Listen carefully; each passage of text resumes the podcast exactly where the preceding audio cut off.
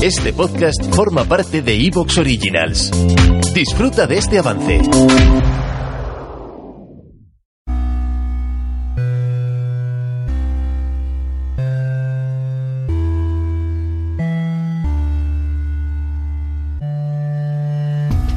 Carne de Vida, el podcast de tu vida virtual.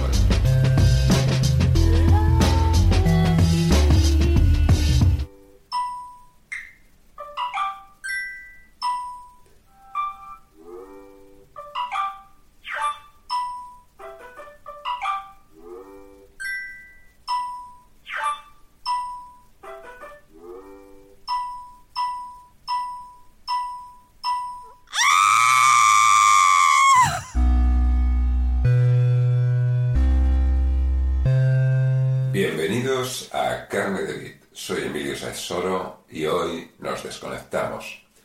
Comenzamos el episodio con esa ensalada de notificaciones que ya resulta habitual y que a veces pues puede resultar exasperante, tanto por masiva como por intrusiva.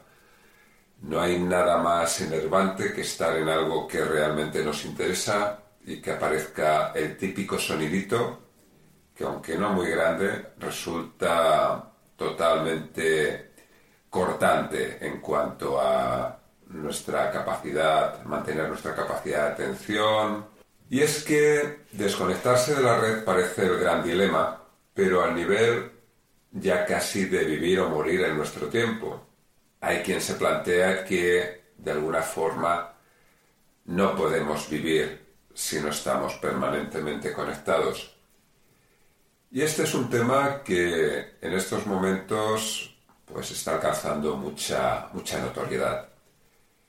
Y bueno, eso pues nos tiene que llevar a plantearnos cómo hemos llegado hasta aquí.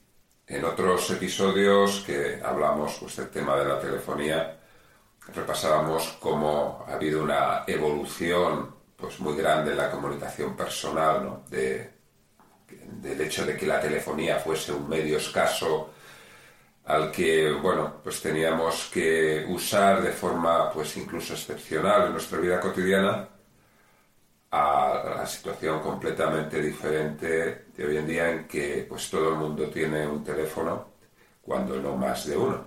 Podría parecer que yo no soy la persona más adecuada sobre el interés para estar desconectados, teniendo en cuenta que he dedicado mi vida profesional, pues en gran parte a este estilo de vida de conectarse, comenzando pues con mis investigaciones con el teletrabajo a mediados de los 90, posteriormente comunidades virtuales, todo lo que son pues los, los proyectos de comunicación de toda índole eh, en internet, que he trabajado pues en, en muchas áreas de, de la actividad. No voy a entrar en detalles ahora, interés por los videojuegos en las últimas décadas y bueno, pues este podcast de carne de bits sobre, sobre vida virtual. ¿no? Pero bueno, eh, la cuestión es que precisamente eh, vivo de que la gente esté conectada, ¿no? No es que viva directamente de ello, ¿no? Pero es el tema que, que me ocupa. Pero por eso también observo y entiendo los problemas de, de una excesiva conexión ¿Y a qué podríamos llamar excesivo respecto a estar conectado? Porque claro, lo que puede ser excesivo para mí puede serlo poco para otra persona o incluso una absoluta exageración, lo que para mí no lo es, para, para otras. Entonces, yo creo que eso hay que reflexionar un poco cómo estamos viviéndolo. Lo que creo es que no hay un modelo válido para todos respecto a este tema, excepto uno. Y es que cuando el estilo de vida conectado que alguien puede llevar en su manejo de Internet o en el uso de la telefonía móvil, y eso le está suponiendo problemas, problemas que esa persona vive como tales, ¿no? Hay cosas que para mí no son un problema, pero para otra persona puede serlo y viceversa. La sensación de que algo va mal, de que algo no está bien en nuestra vida en el uso de estos temas, es cuando realmente hay que plantearse que algo estamos haciéndolo de forma inadecuada. Y esos problemas de los que estoy hablando pueden desarrollarse en muchos planos de la vida, porque la comunicación y el acceso a la información, pues es central en nuestro estilo de vida actual y alcanza prácticamente a cualquier actividad que podamos pensar. Y así, pues como todo lo que es tan potente puede tener muy buenas repercusiones o muy malas y como se suele decir, pues son armas de doble filo. Y así, pues el acceso a estos medios puede hacernos, por una parte, mucho más productivos, es decir, nos puede permitir hacer mucho más trabajo en mucho menos tiempo, que lo de ser más productivo no quiere decir ser más productivo todo el tiempo, o su reverso. Nos puede convertir, que a eso me refiero, en esclavos del trabajo al estar este siempre accesible. Y bueno, me remito a los episodios mm, que, en los que hemos hablado de teletrabajo. La verdad es que en este, en este episodio me voy a remitir remitir a muchos episodios anteriores porque realmente se cruzan muchas cosas. La verdad es que en Carne de Vid ya con todos los temas que he tratado es difícil no remitirse a, episodios anteriores porque, bueno, yo creo que al fin y al cabo eh, se conectan muchos temas de los que vas, de los que se va hablando a partir de ahora. Asimismo, el estar muy conectado o razonablemente conectado, pues nos puede permitir pues ampliar nuestras relaciones sociales como lo ha hecho, manteniendo pues con facilidad contacto con personas afines a, lo que nos interesa, sin importar en qué lugar del mundo se encuentre. Y nos permite mantener el contacto pues con seres queridos, aunque estén lejos o muy ocupados, y conocer además pues nuevas personas interesantes o menos interesantes. Y esto también tiene su reverso, puesto que se vienen creando relaciones también muy superficiales, gamificadas, en el sentido de que dependen de interacciones basadas en likes y otras cuestiones artificiales. Relaciones absorbentes porque la interacción no para nunca y siempre es demandante de atención.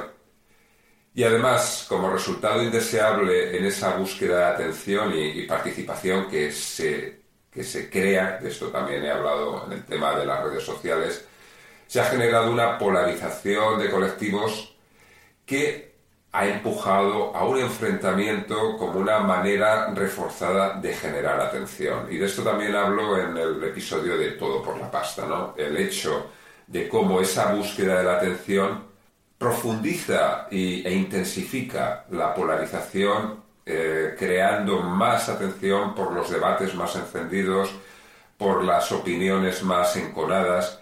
Y claro, el mal ambiente social que ha venido generando esto, añadido a lo que ya pudiese haber, pues evidentemente es un tema problemático. También está el hecho de que la red es una fuente inagotable de información que, bueno, eh, que nos sirve de forma directa, que nos puede interesar como eh, actividades para, abordar nuevas. Y así, y esta es una de sus fortalezas desde sus comienzos, pues se ha generado un acceso ilimitado al conocimiento ya desde un primer momento conectando bibliotecas, museos, universidades, concursos abiertos y gratuitos, servicios de creación de contenidos de todo tipo, de tal manera que las posibilidades de estar aprendiendo son ilimitadas, mucho mayores que el tiempo disponible de cualquier persona para, abordarlas. Sin embargo, el reverso problemático de todo esto es que la generación de contenidos ha virado hacia el impacto conductista, más puramente eh, orientado hacia atraer la atención de una forma muy intensiva, invocando nuestros instintos más primarios. Y así lo que se trata es retener la atención de forma compulsiva.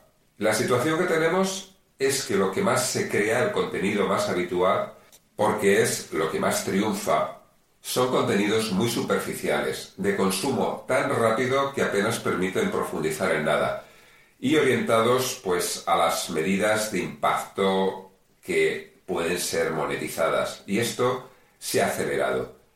Solo hace falta ver cómo han evolucionado la creación de, contenidos estos últimos 10 años en las redes sociales para, para entenderlo.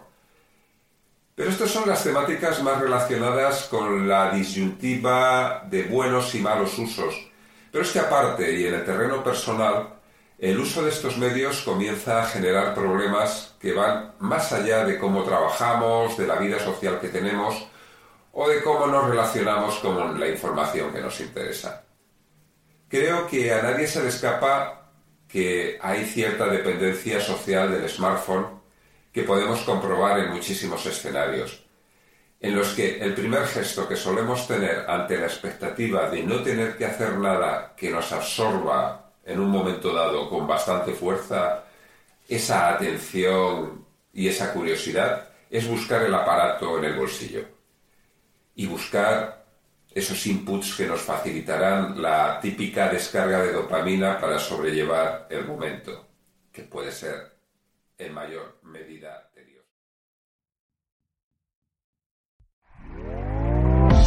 ¿Te está gustando lo que escuchas? Este podcast forma parte de Evox Originals y puedes escucharlo completo y gratis desde la aplicación de Evox. Instálala desde tu store y suscríbete a él para no perderte ningún episodio.